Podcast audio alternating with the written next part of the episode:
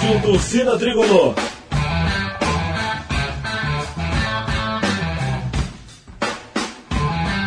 Rock Flu.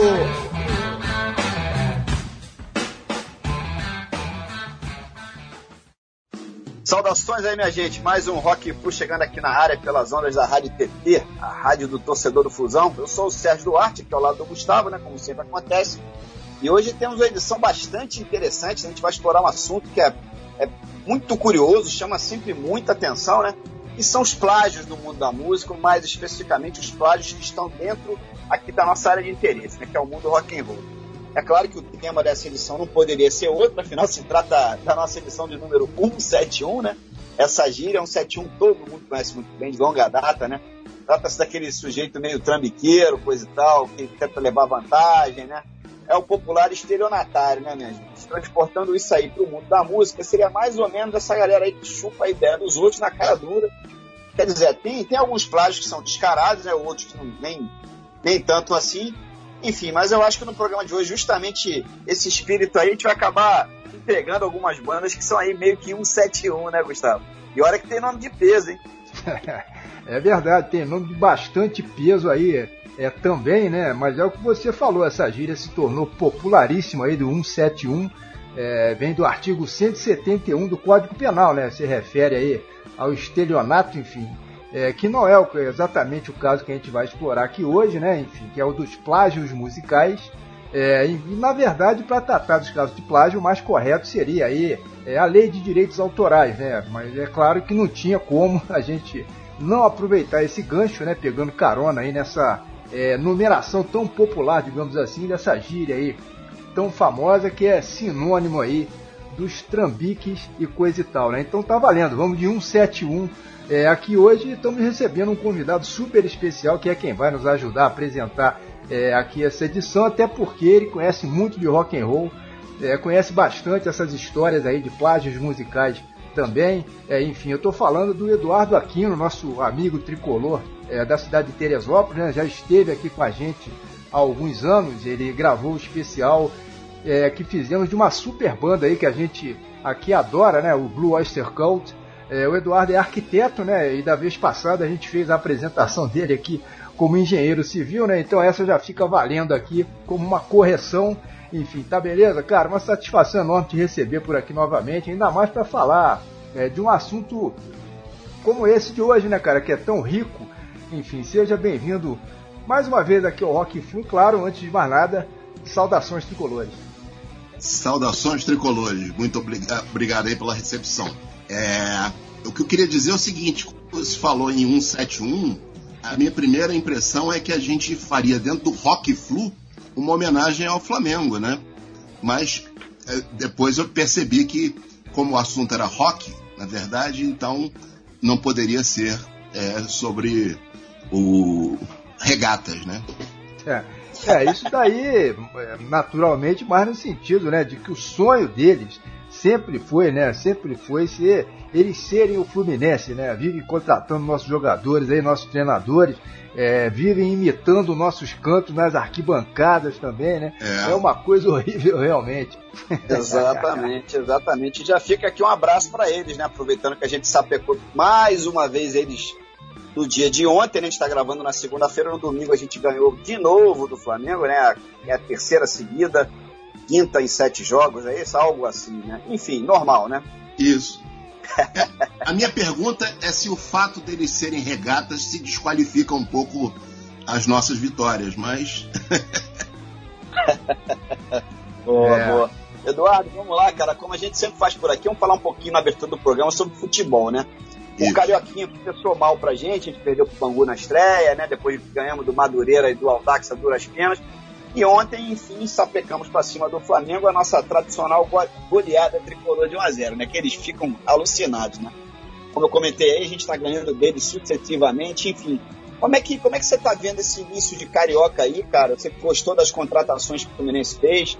É inegável que o elenco deu uma encorpada, né? Sem dúvida. As contratações é, na maior parte é, delas eu, eu gostei. Eu não gostei, sinceramente, da contratação do técnico. Eu não tenho mais paciência para aturar o Abel Braga. Eu acho que o Abel Braga é ultrapassado, é, não sei se é desmotivado, o que, que acontece, mas eu sei que ele é ultrapassado. A gente não vê variação tática nos jogos, a gente vê. Bom, o Abel, para mim, teve um, tem uma longa é, reputação de também de, de, ser cabeça dura em, alguns, em algumas escolhas, é, enfim. Mas temos que ter otimismo, né? Acreditar que é, mesmo assim dê certo e que a gente ande em todas as competições, né? É, pois é, cara, já teremos daqui a poucas semanas aí, duas semanas, né, o início da Libertadores da América aí para nós. Dessa vez vamos pegar aí é, a pré-Libertadores, né, na primeira fase aí vamos encarar os milionários lá da Colômbia. Dia 22 de fevereiro rola o jogo de ida lá em Bogotá e aí logo em seguida, é, no dia 1 de março, né, a gente vai ter aí o jogo da volta em plena terça-feira é, de carnaval e ainda por cima em São Januário, né? Como é que o Fluminense é. me escolhe São Januário para estrear na Libertadores, tendo aí um engenhão como opção viável? Realmente é a torcida não. Será que tem explicação para isso, o, o, Eduardo? Não dá, né, cara? Não, não tem explicação, cara. Tem, tem coisas realmente que acontecem com a gente e que é, as diretorias têm umas decisões que são totalmente tortas, né? Aliás, é, deixa eu só fazer um, um comentário a respeito do Abel Braga, né? É, o Abel deixou a diretoria numa situação constrangedora ao dizer que ele não conhecia o, o Cris Silva, né? Yeah. É. Porque o, a, o, o Mário Bittencourt tinha dito, não sei se ele ou o Angione tinham dito que o Abel tinha adorado tudo que tinha visto. e de repente o Abel me diz que não conhecia o, o cara. Quer dizer, que coisa absurda. É, de repente é porque o rapaz também trocou de nome, né? Era Cristiano e virou Cris Silva e confundiu o Abel. É. é possível, é possível. O, o, o, glorioso Cris Silva deu uma caneta ontem que já valeu a participação dele no jogo. Aí. Já valeu, já valeu. Fez uma carretilha no Arão ali. É, verdade. Mas, o, o, Eduardo, essa história aí das, das SAFs, cara, você tem acompanhado? O Cruzeiro e o Botafogo já embarcaram, né? Rapidamente, até porque a situação deles era, é desesperadora, né? O Vasco aí tá, tá pensando em ir pelo mesmo caminho. O que, que você acha disso? Você acha que é uma boa pro Fluminense ou é melhor a gente esperar um pouquinho, ver o que, que vai acontecer lá com os outros? É, olha, alguma, algumas questões. É, eu, não, eu não sou um, um entendido nesse assunto, né? É, eu sou. É, é mas realmente leio sempre sobre o que está acontecendo, acompanho e tal. O que eu fico pensando é se não seria melhor, caso essa tendência seja uma sem volta para todos, né? Naturalmente, que, é, que não seja só para os desesperados, eu imagino que seria interessante que o clube melhorasse é, todas as suas condições é, econômicas, né, de orçamento, de, de, entrada, de diminuição de dívida, até para aumentar o seu valor, né?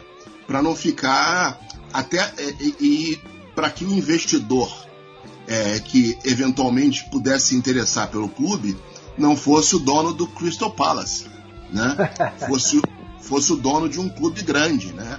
É, porque tudo bem que é proporcional, Crystal Palace é o Botafogo, mas é, para o Fluminense ser comprado, é, teria que ser alguém de um porte bem maior, né? É, a gente está. Estamos vivendo uma época bem esquisita, né? Hoje tem campeonatos sendo transmitidos por podcasts, cara. De molecada, é, pô.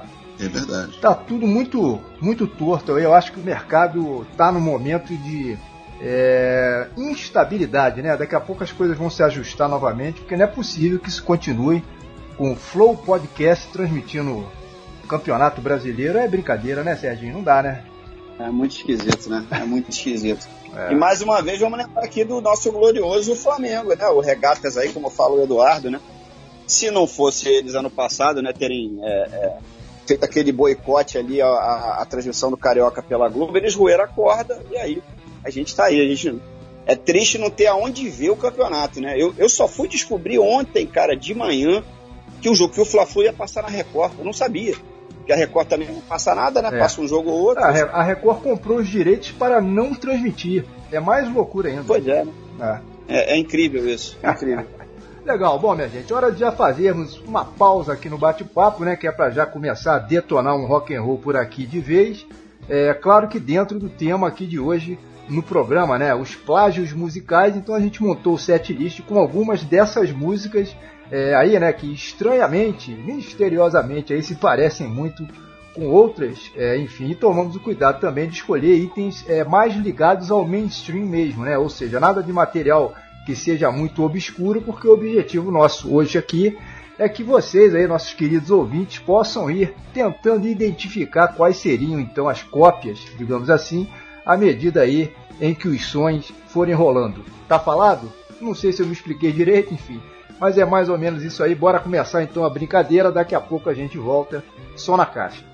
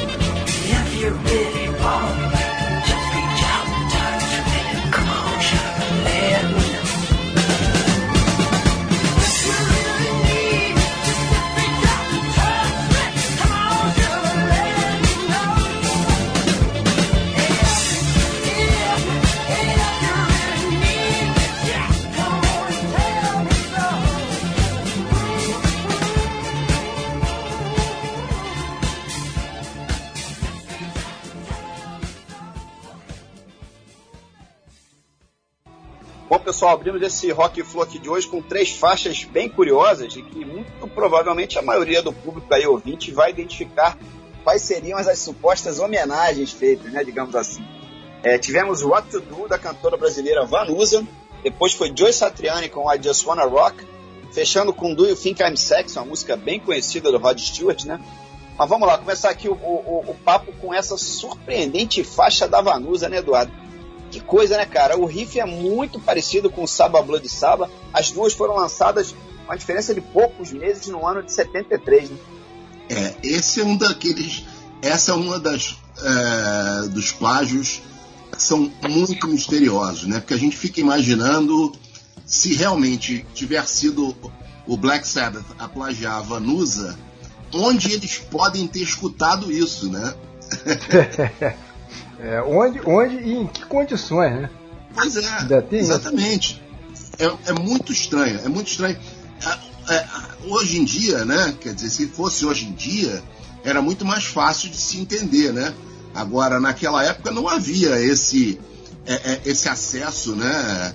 Online a nada, enfim. A gente tem que lembrar que década de 70, para a gente escutar qualquer coisa lá de fora, né? Que é, era uma dificuldade enorme. É. Imagine alguém é, na Inglaterra escutar uma cantora brasileira, né? É, ainda mais com um disco bem alternativo, né? Ela cantando em inglês aí, enfim.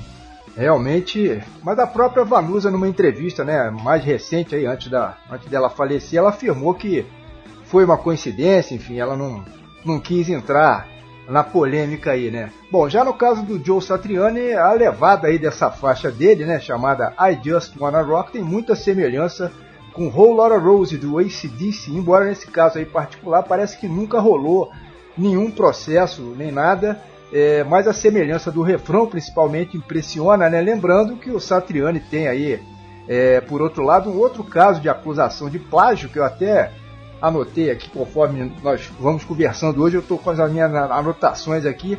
Tem sempre algumas curiosidades, né? E esse sim acabou dando problema. Aí o Coldplay foi foi à justiça aí pedindo indenização por perdas e danos, é por quebra dos direitos de autor, etc. E tal. Mas chegaram lá a um acordo.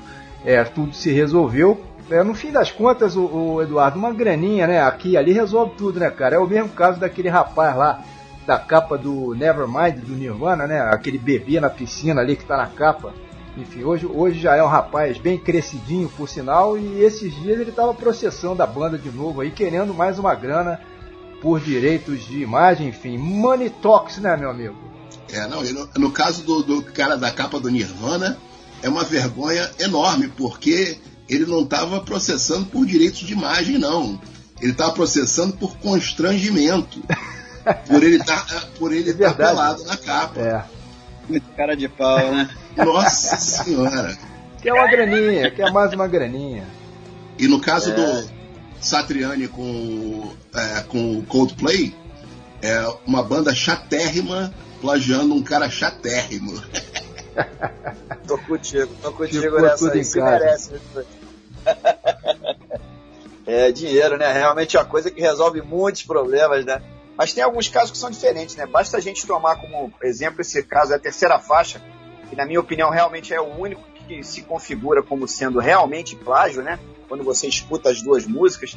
Do You Think I'm Sexy, que é o caso do plágio do Rod Stewart em cima uma das músicas mais famosas do nosso Jorge Ben, Jorge Benjor, né? Que é a Taj Mahal. Esse episódio aí nem deixou margem para muita dúvida, né? Do que houve realmente o plágio. O próprio Rod Stewart acabou admitindo.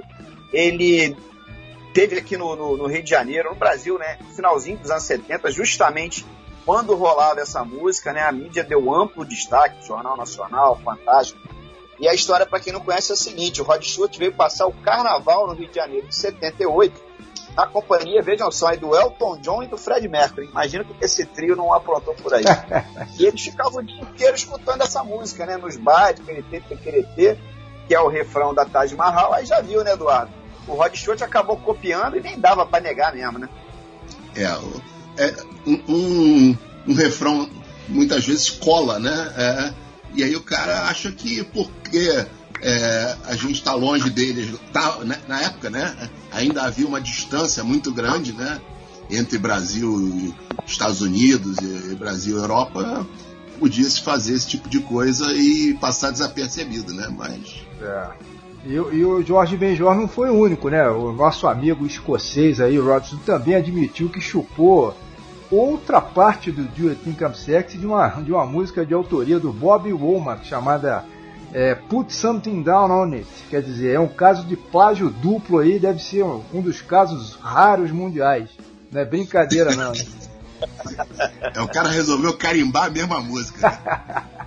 É, mas essa história da, da Taj Mahal até que acabou bem, né? Na época, é, o próprio Rod Stewart sugeriu né, que os royalties da música, da cópia né, que ele fez, fossem doados aí à Unicef e aí o caso foi encerrado é, de maneira amigável é, né, pelas partes, enfim. É, o plágio, como a gente até já citou na abertura do programa, tem previsão aí, eu comentei, né, na, na Lei de Direitos Autorais, que é a Lei número 9610 de 1998 e também alguns artigos aí do nosso Código Penal como sendo ato criminoso, né? E portanto sujeito a sanções penais, né? Mas o mais complicado mesmo nesse tipo de processo aí é se chegar a um veredito, né? É, ou seja, é ficar comprovado judicialmente, né, que determinada música é plágio de outra. Normalmente ali se analisam os, riffs, né, a melodia, a parte lírica, o ritmo. Durante um tempo surgiu aí a tal teoria dos oito compassos, né? De que se determinada música tivesse mais de oito compassos idênticos ali, essa seria uma regrinha para se definir é, um caso de plágio, mas o fato é que isso não está previsto em lugar nenhum, né? Não, não tem lei nenhuma dizendo isso aí. Da mesma maneira, existe, existem outras regras, né? Uma, por exemplo, é que não se pode colocar uma letra nova de música em cima de alguma melodia é, que já exista mas fica tudo meio, meio solto, né? E a gente fica imaginando, né, Eduardo, né, Serginho, nesses casos aí de processo de plágio, fica sempre complicado para o Poder Judiciário poder entrar em campo aí, querer decidir, porque o conhecimento de quem vai julgar esse tipo de coisa acaba sendo bem precário também, né? Ainda tem isso, né? É, no final das contas, tem que se buscar os peritos, né? Não tem, como qualquer processo técnico, né? Tem que buscar os, os peritos, né? É, a, a, a, a, esperança que a gente tem é que os peritos não sejam comprometidos. Eu estou falando isso em termos de Brasil, né? É, que a é. gente sabe muito bem como é que as coisas funcionam, né? É, mas lá fora, pelo menos por todos que eu já acompanhei, a, a perícia, a, a perícia técnica é, é, é, é séria, é objetiva, quer dizer, não envolve paixões, né? Enfim, é, é interessante esse tema mesmo. Mas... É, não, não, envolve clubismo, né? Não tem clubismo. Isso, exatamente. Isso. É, agora, voltando um, um, minutinho só a questão do Jorge Benjor e o Rod Stewart, eu tenho, eu, eu, eu sei, é, né, é que o, Jorge Benjor já tinha um estilo musical que já era de certa forma acompanhado, né, lá pelo, pelos, é, pelo público americano, europeu e tal. Eu sei que a gente tem muita música que agrada a eles, né? Agora, certamente não, é, é, não foi nada ruim para o Jorge Benjor ter uma música plagiada pelo Rod Stewart, né? No mínimo isso amplia, é, né? É, o conhecimento é. das pessoas sobre bem, ele. Bem né? observado, valeu como marketing é. pra caramba, né? Pois é. Muito, muito bem lembrado, é verdade. E, e, vejam só que interessante, pegando carona just, justamente no que o Eduardo acabou de falar, hoje em dia tem, existem diversos aplicativos é, que identificam os casos de plágio. Tem inclusive sites que são gratuitos e oferecem serviço online. Um deles, por exemplo, é o www.paperpaths, dois S.net. A gente vai lá, faz o upload das músicas que a gente quer comparar e o próprio site já diz se seria ou não um caso de plágio, é mole? Hoje em dia tá mais difícil para plagiar, né, Eduardo? é, cara, eu nem sabia disso não, eu não conhecia esse, esse aplicativo não. É, tem, tem vários, né? não é só esse não, alguns sites aí de, de, de comparação de plágio online gratuitos. Hoje em dia o cara que quiser pegar um riffzinho aí e brincar tem que pensar umas 500 mil vezes, senão vai dançar. Sim, alguns que o aplicativo deve gritar, né? é. Bom, minha gente, na sequência musical aqui de hoje teremos Rockstar, né, a faixa de autoria de uma banda canadense chamada War Pig.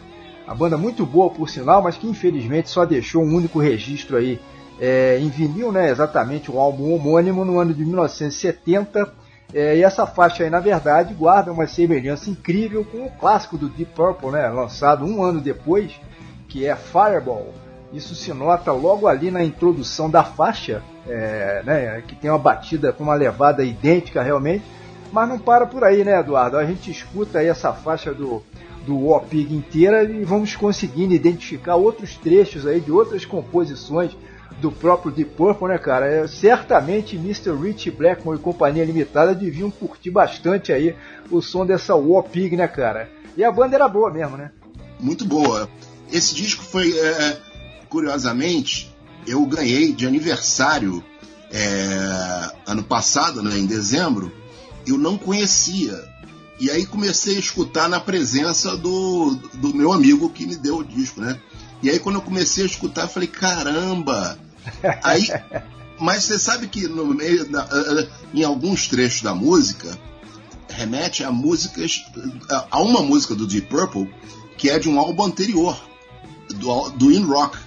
É, tem uma, uma, uma, partezinha da música que parece um pedaço de Speed King do, do, do Deep Purple. Então, nesse caso aí, eu acho que é meio que embolado, né?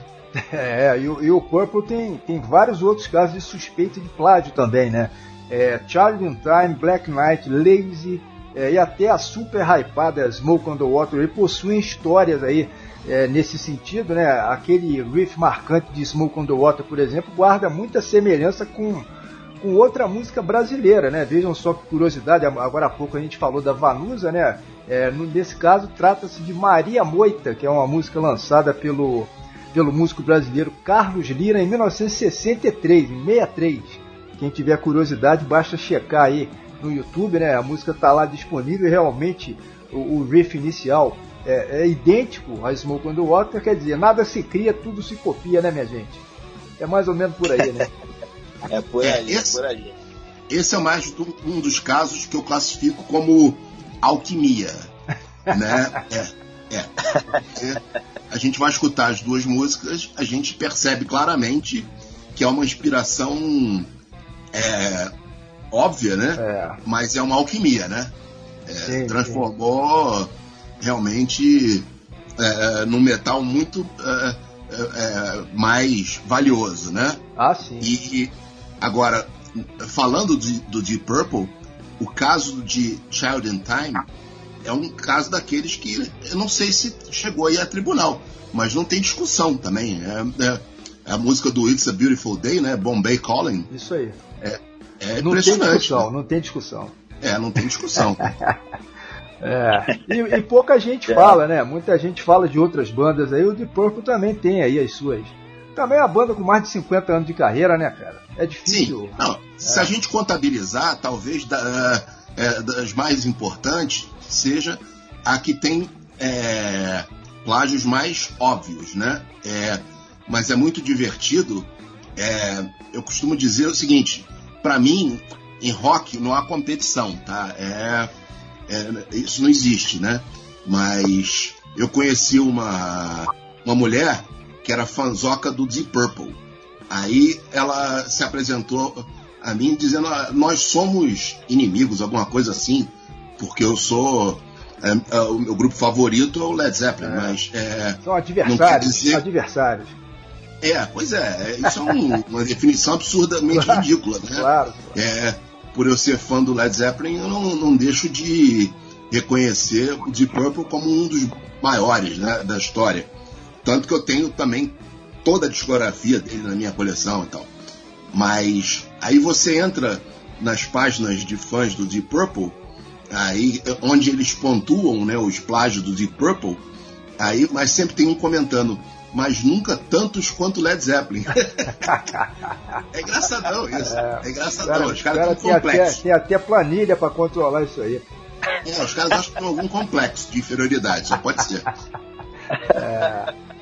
é. legal. Bom, e acompanhando aí a War Pig, teremos duas outras atrações que são dois casos de plágio muito bem documentados, né, sobre os quais não param quaisquer dúvidas, conforme vocês vão poder reparar aí. Trata-se de Ares, faixa de uma banda chamada Killing Joke, foi formada ainda no finalzinho dos 70, né, mas fez um, um, um sucesso realmente na década seguinte, da década de 80. E de quem muito provavelmente o Nirvana chupou lá o refrão para poder compor a famosa Smells Like Spirit, Teremos também uma música chamada Wanna New Drug, de autoria da Rio News and News, uma banda de São Francisco, Califórnia.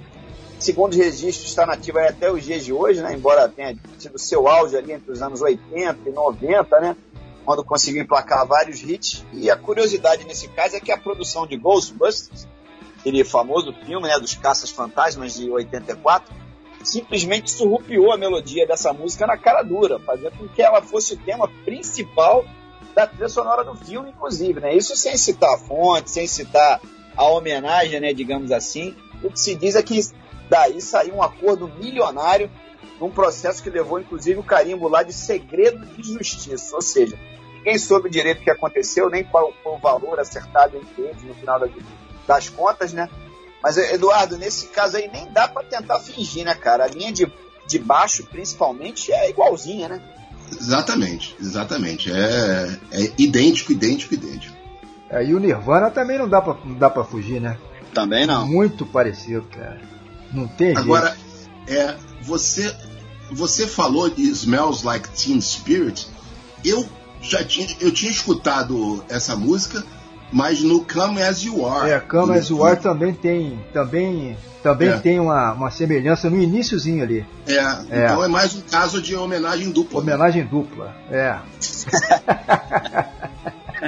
é. Homenagem dupla é ótimo.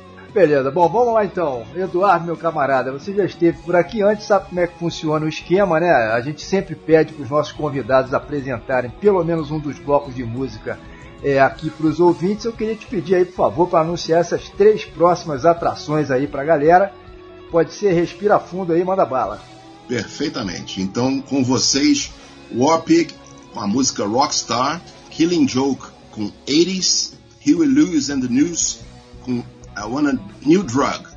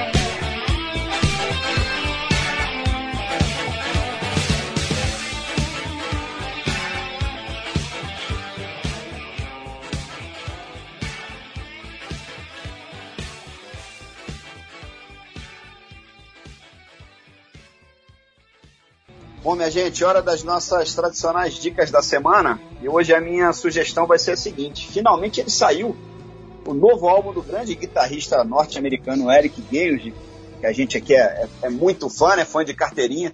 Tocamos ele, inclusive, no primeiro Rock Flu, 16 anos atrás. Enfim, se chama Crown, saiu agora no mês passado, em janeiro. Já está disponível em todas as plataformas digitais. Quem quiser o disquinho físico também está disponível. Basta fazer a busca online aí. Acha fácil, fácil. São 16 faixas no total. E o álbum como um todo tem um extremo bom gosto musical.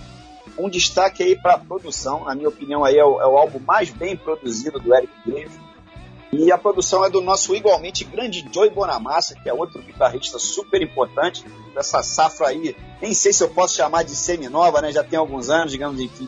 Mas que despontou a partir dos anos 90 e dos anos 2000. Fica a minha dica aí, Crown, novo álbum do Mr. Eric Gales. Beleza, o Joe Bonamassa que, salvo engano, né, é, também tá para ter é, novo álbum lançado agora por esses dias, né? Ele que é uma máquina lança um disco após o outro, aí o ritmo de produção alucinante realmente, né, o, Eduardo? Eu me lembro de uma vez você ter comentado comigo, né, que estava desistindo de colecionar os CDs do Bonamassa aí, que era muita coisa, né, cara? A gente acaba não dando conta, né? Sim, não, eu vou. Você falou que é, deve ter um, um, um, disco novo próximo. Eu não tenho dúvida, sem consultar qualquer lugar, eu, eu posso garantir que vai ter um disco novo do Bonamassa em breve. Eu acho que ele lança um a cada 10 minutos. Não, o melhor disso é o seguinte: eu, eu tinha um caminhão de discos em estúdio do Bonamassa, além dos ao vivo. Aí eu resolvi que eu ia desistir dos de estúdio, me desfiz de todos, até porque é, toda vez que eu ia escutar Joe Bonamassa eu escolhia um ao vivo. É, e aí. Só que isso não me ajudou muito, não porque ao vivo agora o cara lança é, intercalado com um de estúdio. É isso aí. É um de estúdio um ao vivo. agora ele lança assim: lançou o Royalty, aí lançou o Royalty Live. e aí vai. É, é, o negócio é. O negócio é faturar. É igual homeopatia, rapaz. De, de duas em duas horas tem um álbum novo. É, bom, no meu caso eu tenho duas dicas da semana hoje, né? São dois lançamentos recentes aí é, em CD. O primeiro deles, The Zealot Gene, né? O novo álbum de uma banda absolutamente clássica, né? O Jethro Tull. Depois aí de 18 anos, né? Já que o último trabalho lançado por eles aí anteriormente foi o Christmas Album de 2003.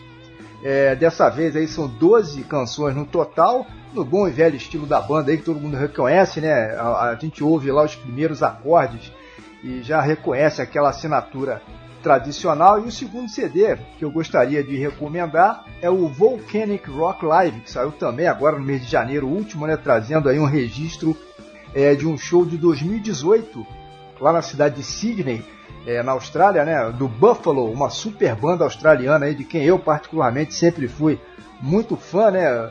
Enfim, ambos os discos aí, tanto o, o Jethro Tull quanto o Buffalo, já estão 100% disponíveis aí nos aplicativos digitais, né? Quer dizer, a, a, gente ainda fala disco, né? Mas obviamente quem optar pela versão é meramente digital não vai ter o disco físico, enfim. Mas eu me lembro, o, o Eduardo, que tanto o, o Jethro Tull quanto o Buffalo estão dentro aí dos seus interesses em termos de coleção de CDs, digamos assim.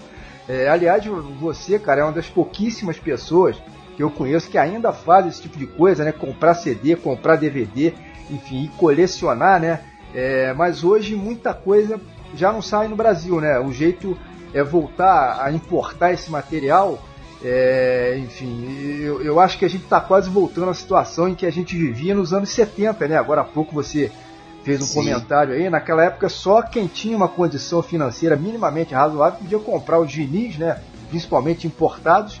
E agora só quem tem também uma boa graninha sobrando é que pode sair comprando os CDs aí novamente também, em muitos casos, só importados, né? Será que a gente está andando para trás, cara? Impressionante, né? Cara, a gente está andando para trás porque, primeiramente, a indústria fonográfica nacional acabou, né?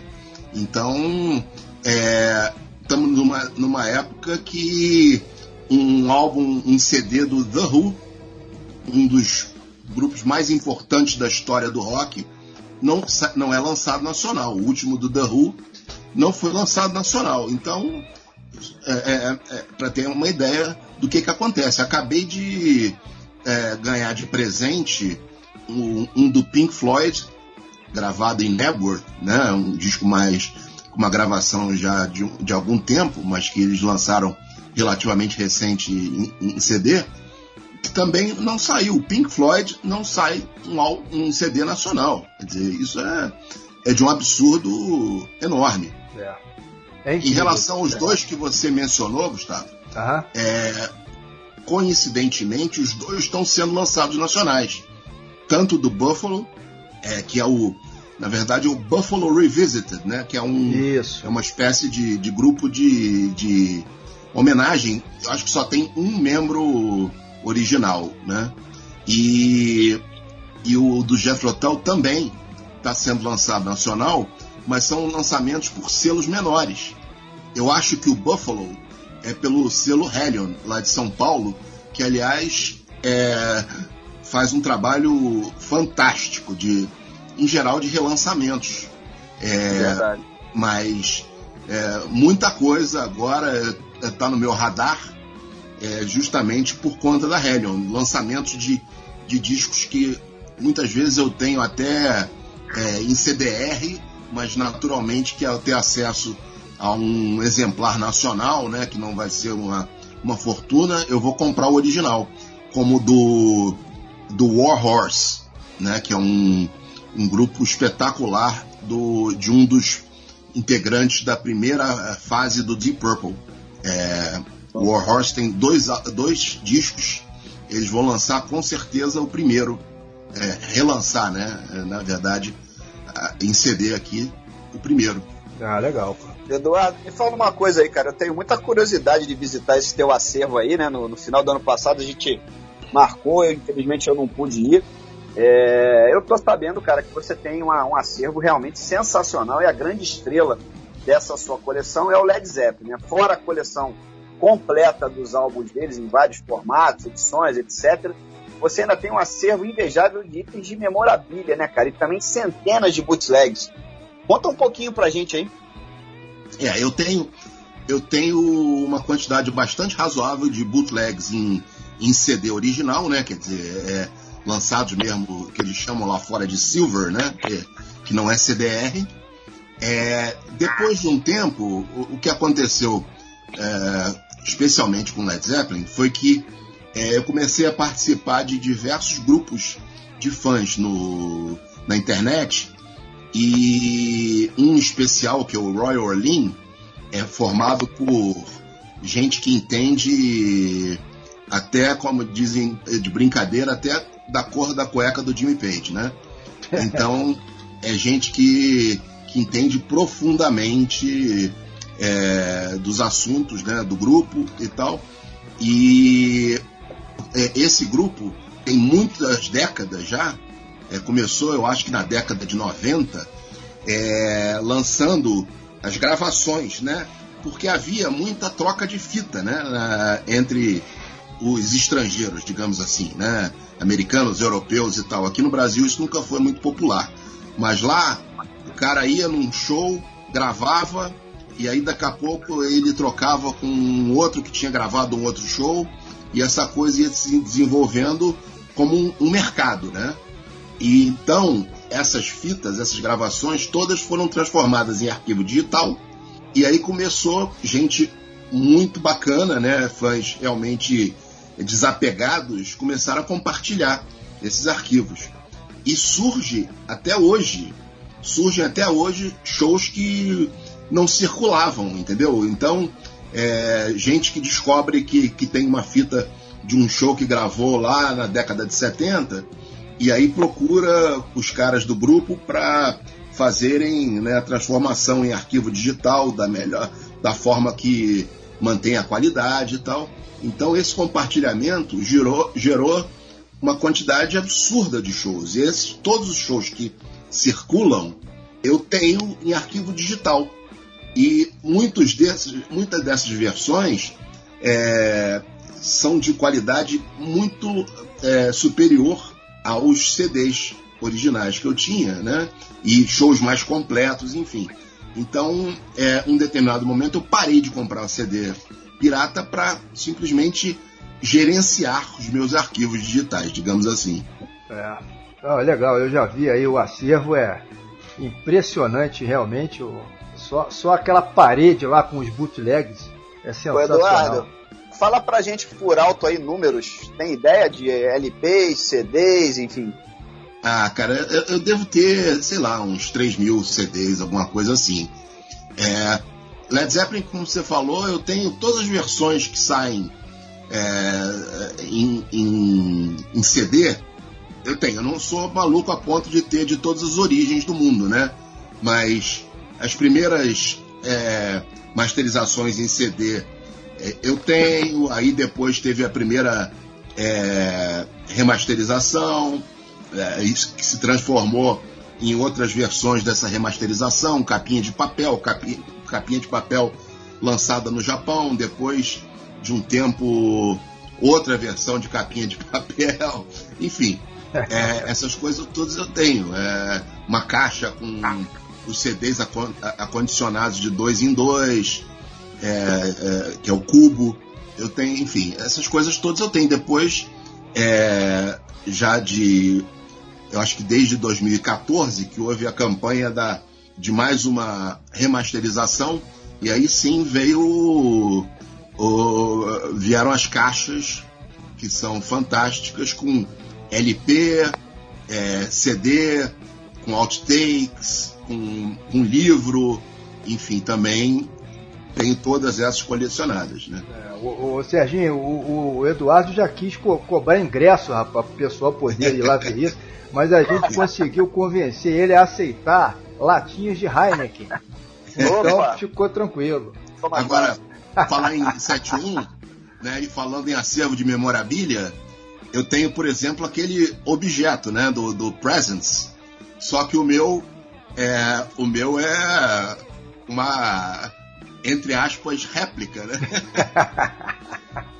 que custou Essa... 30 dólares, né? Não é. custou 5 mil dólares, como foi vendido o último exemplar do, é, do original, que, que é limitado, né? É. É, essas réplicas aí, até no Mercado Livre a gente acha, né? Mas obviamente com uma qualidade ainda. Nossa, as do Mercado Livre hoje em dia são muito feias. É.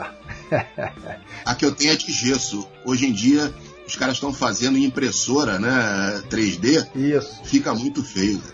É. Beleza. Bom, mas seguindo aqui então com a nossa pauta de hoje, né? No próximo bloco teremos aí mais três casos de plágios, né? Ou, ou de suspeita de plágios aí, ou de réplicas, enfim, falamos em réplicas agora.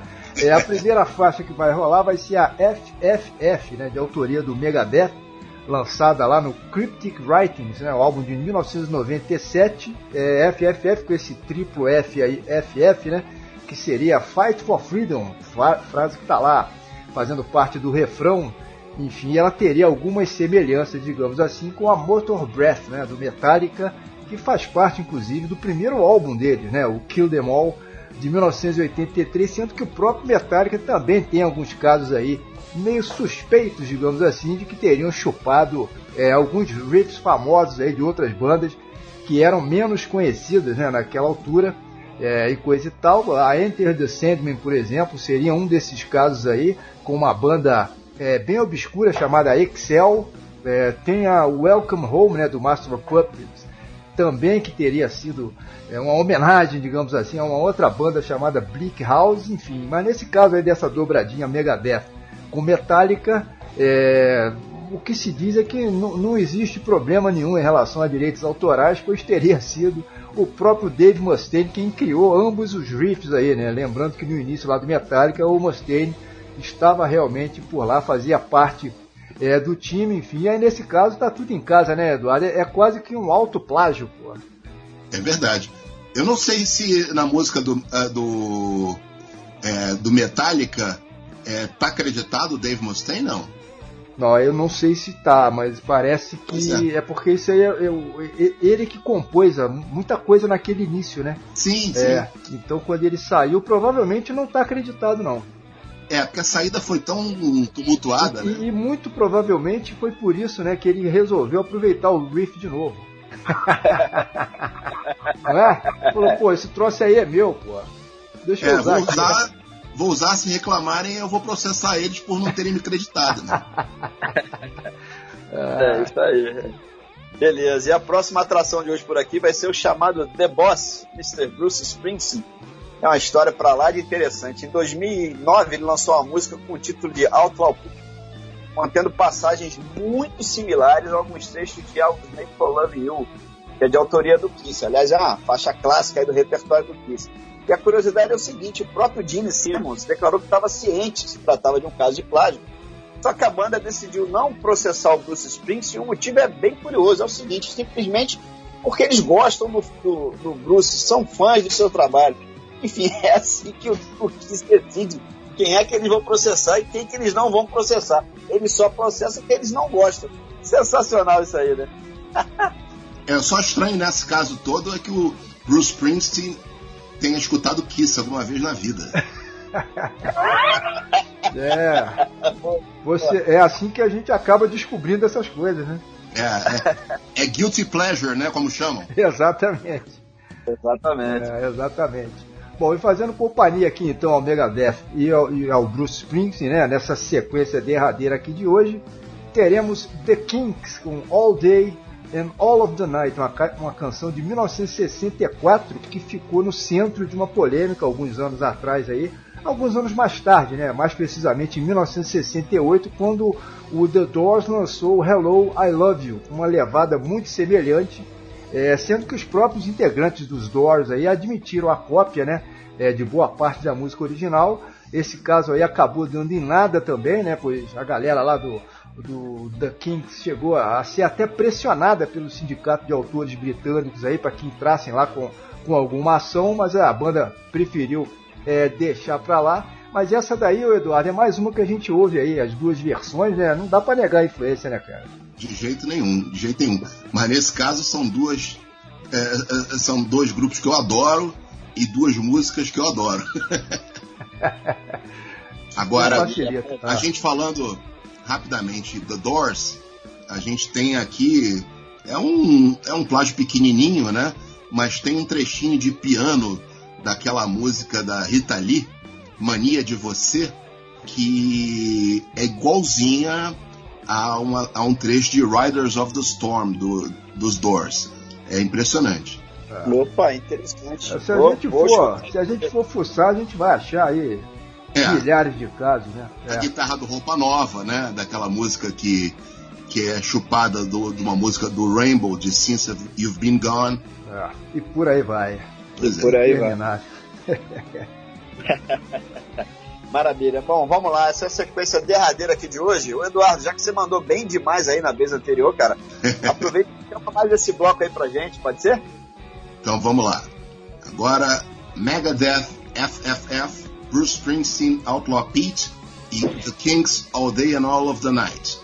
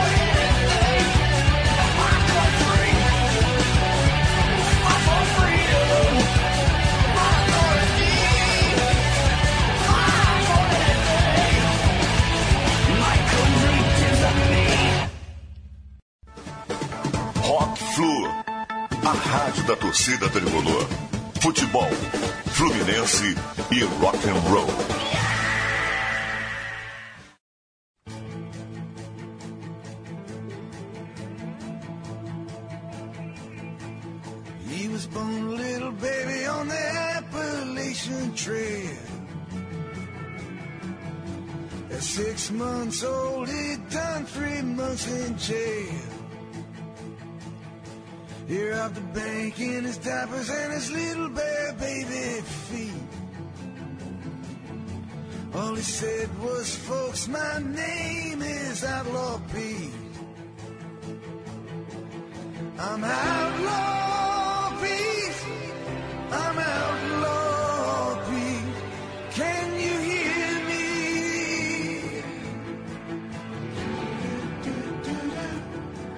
25 a Mustang pony heated steel. And it rode around and round on heaven's wheel. Father Jesus, I'm an outlaw killer and a thief. And I slowed down on leader, so my creed. I'm outlaw. How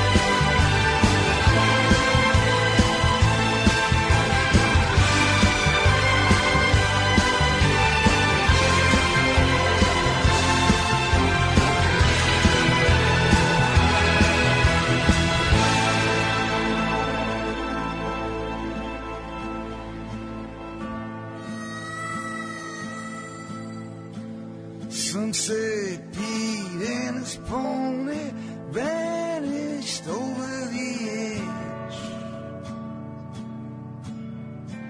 Some say they remain frozen high upon that icy ledge. The young Navajo girl washes in the river, skin so fair.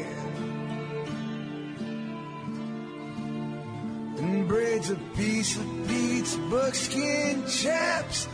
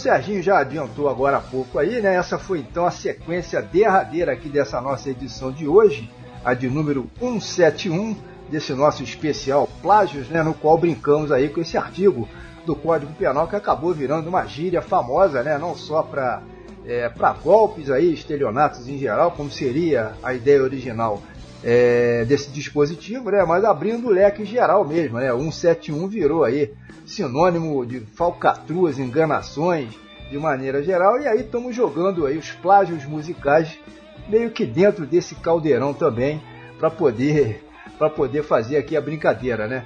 É, bom, mas claro que muitas músicas aí referentes a muitos outros casos de plágios da história acabaram ficando de fora aí, uma questão naturalmente de espaço.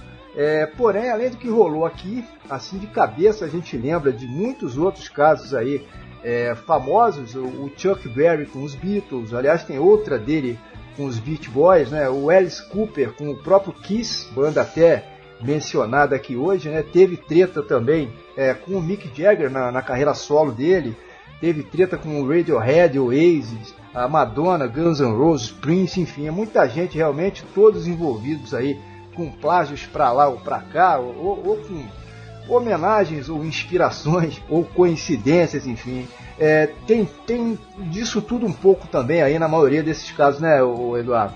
Pois é, não é essa, essa questão de, de plágio, inspiração, é, sempre me vem à, à cabeça é, uma coisa que eu li a respeito. Eu vou falar agora especificamente sobre as questões do Led Zeppelin, né, de acusações e de acordos em tribunais e tal, mas isso vale para Led Zeppelin e vale para vários outros músicos e grupos musicais da, do, do, final da década de 60, que foi o fato de que os caras ouviam blues pra cacete, né? Então, é, na hora de, de compor, muitas vezes vinha uma, um trecho de um, é, de um blues e os caras é, mandavam ali mesmo, às, às vezes creditados, às vezes não.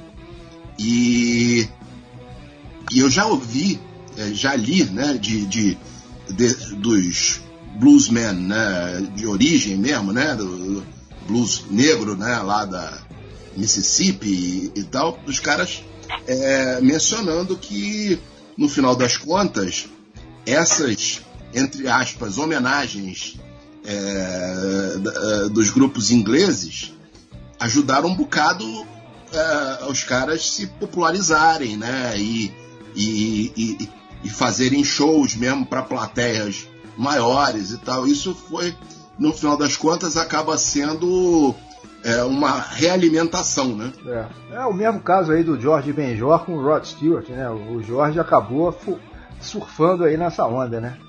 Por aí. Sem dúvida. É. Sem dúvida.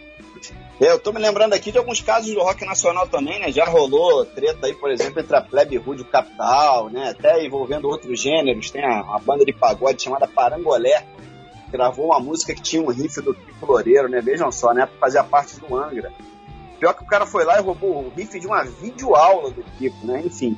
É o caso do Mamonas Assassinas aí com o The Clash, né? Tem uma, uma série aí, o, o, o Regis Tadeu fez uma postagem sobre as semelhanças dos riffs do primeiro álbum da Legião Urbana, com diversas bandas de punk lá da época. Esse vídeo dele gerou até uma grande discussão, enfim, lá no YouTube, principalmente entre as viúvas aí da Legião Urbana, mas enfim, sendo do resto Tadeu e não gerar polêmica, não teria graça nenhuma, né, não, Eduardo?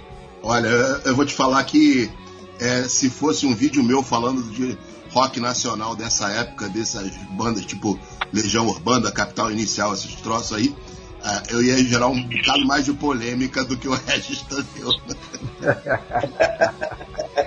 é...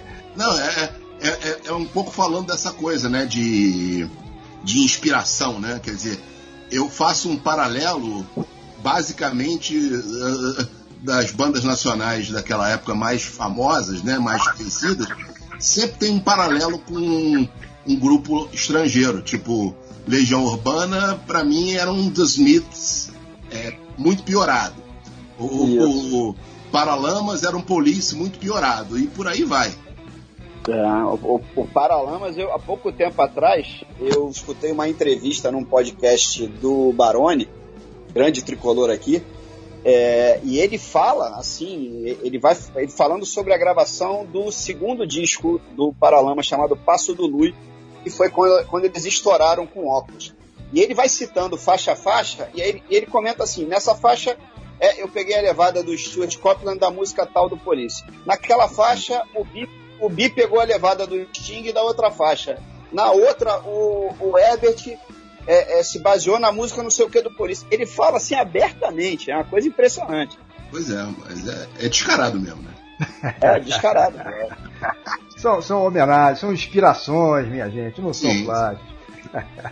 É, beleza, bom, como estamos nos aproximando aqui do fim de mais essa edição do Rock Flu, né, desse nosso especial aí, 171 dedicado aí aos plágios, às homenagens, às in- inspirações, é hora da gente agradecer uma vez mais aqui ao nosso convidado de hoje, né, o Eduardo Aquino, é, da cidade de Teresópolis, ele que retorna depois de alguns poucos anos aí é, aqui ao programa, né? Esperamos que você tenha curtido mais essa brincadeira, o, o Eduardo. Volte sempre aí, você já fez duas edições especiais aqui com a gente, né? Uma do Blue Oyster Cult e essa agora com a história dos plágios aí. Vamos ver o que é que a gente inventa aí da próxima vez, né, cara? Mas acho que hoje, hoje valeu, né?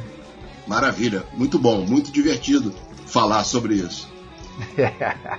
Maravilha. Bom, mas antes de fecharmos aqui as cortinas de vez, vai rolar aquela faixa saideira, né, de praxe.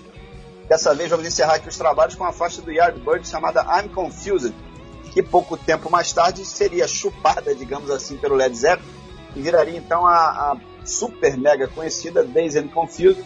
Isso depois que o Jimmy Page resolveu rebatizar o que teria sido New Yardbirds, já então com o nome definitivo, né, de Led Zeppelin.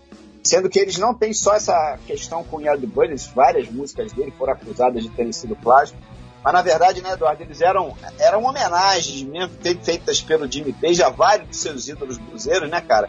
Inclusive eletrificando e modernizando aqueles velhos blues, então. Tem Sonny Boy Williams, tem Holly Wolf, Muddy Waters, o, o- o Blind Willie Johnson. O problema maior é que o Page nunca dava os devidos créditos pra essa rapaziada lá nos álbuns, né? Foi aí que a É. coisa meio que complicou, né? É, nesse caso do, do Days and Confused, I'm Confused, é, é- o buraco é mais embaixo. Porque I'm Confused originalmente já foi plagiado do Jake Holmes. então, é, na verdade, o Jimmy Page se apropriou de I'm Confused já na época dos Yardbirds. É, e aí depois ele transformou em and Confused, mudou um pouco a letra e transformou, na verdade, num, numa obra que ao vivo durava meia hora, né? Então é, é um, é um desenvolvimento enorme de uma música que era bastante simples no original do Jake Holmes. Agora, a respeito dos plágios do Led Zeppelin, né, que são os casos que eu conheço melhor, né, que eu é, mais li, mais é, me interessei em saber, em alguns casos, como a gente falou dos bluesmen, dos caras escutarem isso direto e tal, você percebe que os riffs né, das músicas, as músicas em si, não são plagiadas. O que, o que se plagiou muito foram as letras, né? Pedra- Trecho de letra, letra inteira e tal. Em alguns casos deve ter sido cara de pau mesmo. Agora, em outros casos, o, o que o Jimmy Page disse que era impossível descobrir para quem estava registrada a música. Porque os próprios bluesmen é, se copiavam, entendeu?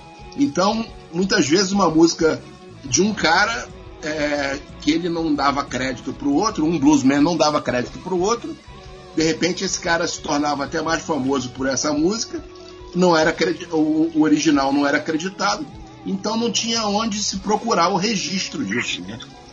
É, tem. É, é tudo muito complicado. Antigamente, né, não se tinha esse registro. Ho- Hoje seria outra história, obviamente, né?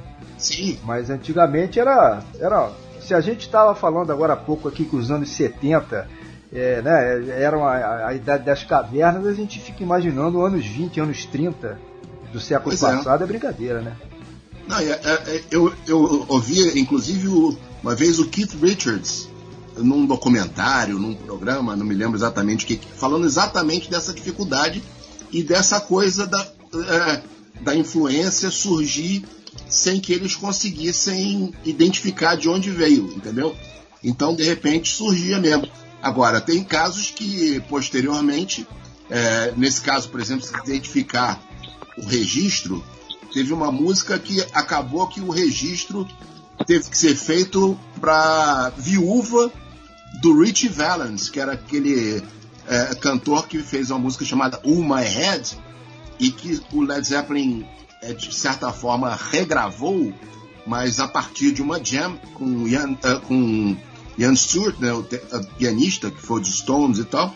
Eles estavam lá de brincadeira uh, e aí o Robert Plant começou a cantar a letra de Uma Head e saiu como Boogie with Stu, uh, sem o crédito. Depois, posteriormente, é, foi creditada para a viúva do Rich Valens. É. E virou, virou meio que uma festa também. Todo mundo queria tirar a casquinha do Led Zeppelin, né? Eu tô me lembrando até dessa pendenga mais recente aí. A banda foi processada pelo é, Spirit, né? Que criou confusão lá com a, com a introdução da, da, Taurus, né? Que é uma música dele lá que supostamente teria alguma coisa a ver é, logo com a Stairway to Heaven, né? Mas dessa aí eles escaparam, né? O, o, pela tangente aí o processo correu, mas eles foram completamente inocentados, né, cara? Isso, até porque é, a, a, sequência de acordes que os caras alegam que era plágio é uma sequência de acordes que, é, que vem sendo repetida em músicas desde séculos é, passados. E isso aí vem o papel do, do perito, né, que eu é. mencionei inicialmente, e, e que o, o, os próprios peritos apareceram com esse tipo de, de comprovação e que jogaram no lixo os argumentos do, do advogado. E nesse caso, nem foi o autor, né? não foi o Randy California, que já era falecido. falecido é. É, foi um advogado desse, desse tipo de porta de, de cadeia, né? porta de tribunal, que foi buscar o espólio do Randy California para convencer os caras a entrarem nessa aventura e, e é. perderam, né? É, deve ser o mesmo advogado daquele menino lá da capa do Nirvana. Só pode ser. Ah, deve, deve ser, deve ser. é, mas falando de, de, Led Zeppelin, né, e de cópias, não, não podemos nos esquecer aqui do glorioso Greta Van Fleet, né, Eduardo? A banda norte-americana aí formada de uns Nossa. anos pra cá, né? Hoje estão, salvo engano, aí com dois álbuns já no catálogo. É, e de quem muito se diz tratar aí de, de uma cópia né, do Led Zeppelin, mas no fundo é, não é nada disso, né, cara? A não ser que aquele vocal estridente lá, da, lá do, do nosso amigo Josh Kiska, né, que é o nome do, do vocalista aí, tenha validade como prova aí do plágio, né, cara? É, a, banda só, a banda só tem assim o visual mesmo, que é muito semelhante, né? É, a levada, o visual e tal. Agora, o que eu acho é o seguinte, é que o, o vocalista do do Greta Van Fleet, na verdade, ele imita o Geddy Lee na época que não sabia cantar ainda. É, a, estrid, a estridência do, do vocal é, é, exatamente isso, é imitando o Geddy Lee na época que não, que não sabia cantar. É, é o Geddy Lee na época que, que o Rush fazia, fazia cover do Led Zeppelin. É isso aí. Não, exatamente. Não, eu, eu ouvi uma brincadeira sensacional. Os caras dizendo que o primeiro álbum do Greta Van Fleet era uma tentativa de ser Led Zeppelin, mas o segundo não, o segundo já não tinha mais nada a ver. O segundo era uma tentativa de ser o Rush na época que tentava ser o Led Zeppelin. é, a gente tá, a gente tá brincando, mas, ô Serginho, mas a gente tem até um amigo nosso, né, o, o Eduardo, o Cláudio Rosenbaum aí, que numa viagem de ônibus do Rio para Friburgo, já meio sonolento, ele deve ter rolado uma, uma bebidinha, coisa e tal, ele ouviu uma, uma faixa do Greta Van Fleet numa dessas rádios aí online e ele poderia jurar que se tratava de Led Zeppelin, rapaz. Ele contou essa pois pra é. gente aí. Realmente é, é, é, bizarro, né? O Rosemba gravou aqui com a gente uma edição muito legal que fizemos né, sobre o rock de Madagascar. Fica aqui então um abraço especial aí para essa grande figuraça que está confundindo Led Zeppelin com Greta Van Fleet. É cartão amarelo, né, Eduardo? Não dá, né? Não, esse, nesse caso é uma falta de qualidade de um dos dois, ou, da, ou do áudio que ele estava escutando, ou dos ouvidos dele, né? É, ou, ou, ambos, tá ou ambos. É. Uma outra definição sensacional que é, eu, ouvi sobre o Greta Van Fleet é que é uma banda cover autoral. É, Muito bom, o muito pessoal bom. castiga Muito bom mesmo. não tem jeito. Vamos tocar aí, né? Vão, vai ser em maio. Eu vou lá, pô. Eu já tô com ingresso, eu vou pro Rosenbaum, eu faço questão. O, pro Rosenbaum vai ser um show do Led Zeppelin. Vocês imaginam a emoção que ele vai sentir. E pra você vai ser qualquer coisa depois de calibrado, né? É, exatamente. pô. Eu- Tudo me O, o diverte. Rosenbaum viu o show do Led Zeppelin na última tour em 80 na Alemanha? Foi. Exatamente. Agora ele vai ter a chance de ver o Led Zeppelin novamente aí. No, no Rio de Janeiro. Em maio de A nova, 2022. nova geração do Led Zeppelin. É, muito bom, muito bom. É, Legal. Bom, mas então é isso, minha gente. Fim de papo por aqui. Eu deixo um grande abraço aqui pro Gustavo. Outro pro Eduardo Aquino, nosso super convidado aqui de hoje. Abraço pra todo mundo aí. E a gente promete retornar com mais um Rock Food daqui a duas semanas. Tá falado? Valeu, pessoal. Saudações tricolores aí. Valeu, brigadão. Valeu, Serginho. Valeu, Eduardo. Saudações aí pra todos. Até a próxima. Valeu, valeu, Gustavo. Valeu, Eduardo. Abração, cara. Foi divertido. Um abraço. Tchau, tchau.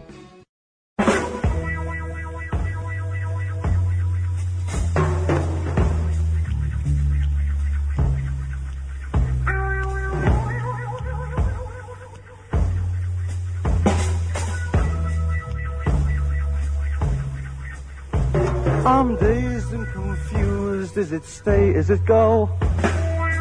Give me a clue, cause I just want to know. Give me a clue as to where I am at. Feel like a mouse and you act like a cat.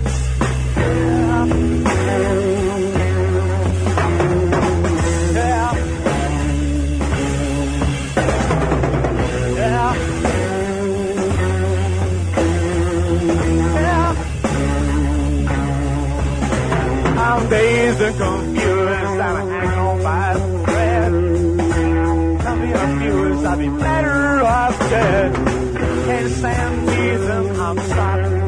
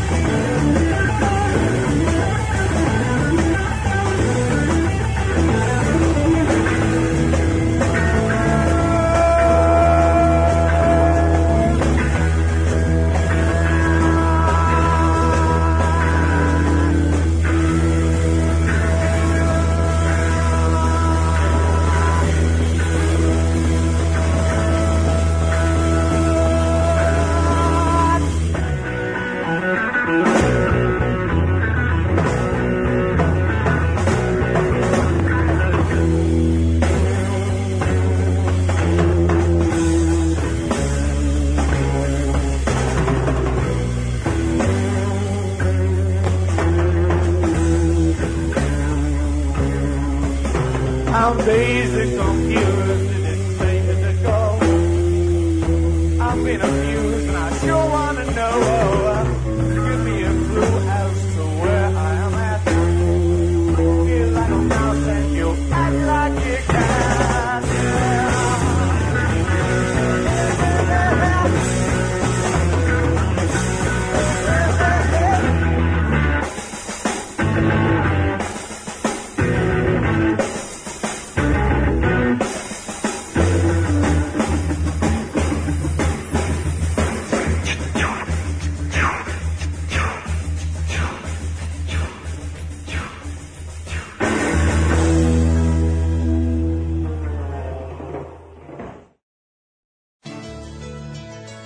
Rádio Torcida Tricolor, a rádio do torcedor do Flusão. Debates, música, transmissão de jogos, resenhas, 24 horas no ar, online e também com programação sob demanda.